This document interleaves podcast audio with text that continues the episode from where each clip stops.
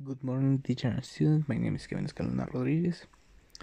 And read it chat check uh, weekend market.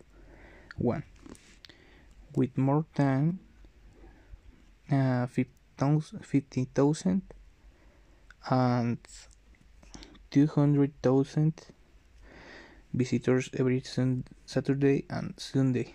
Bangkok's Chatuchak weekend market is a popular place with visitors to Thailand.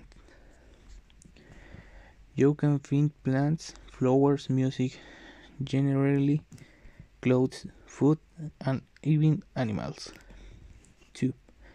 The market is a great place to find bargains and prices are generally low.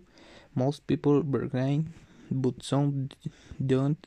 So don't worry if you don't want a bargain. Just go with a friendly smile and have enough cash in your pocket. There are an ATMs for cash, but they are difficult to know, know fit to find, and many vendors vendors don't take credit cards. The market is hung, and many people walk in circles.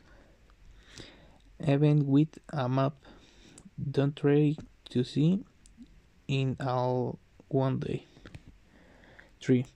The market is open from 8 to 6, Saturday and Sunday. It's good to read early before I gets too busy. Wear like comfort, comfortable clothing and bring bottle of water. And for lunch, try some Thailand's famous snacks, such as fried scorpions. 4. The market is very easy to to get to.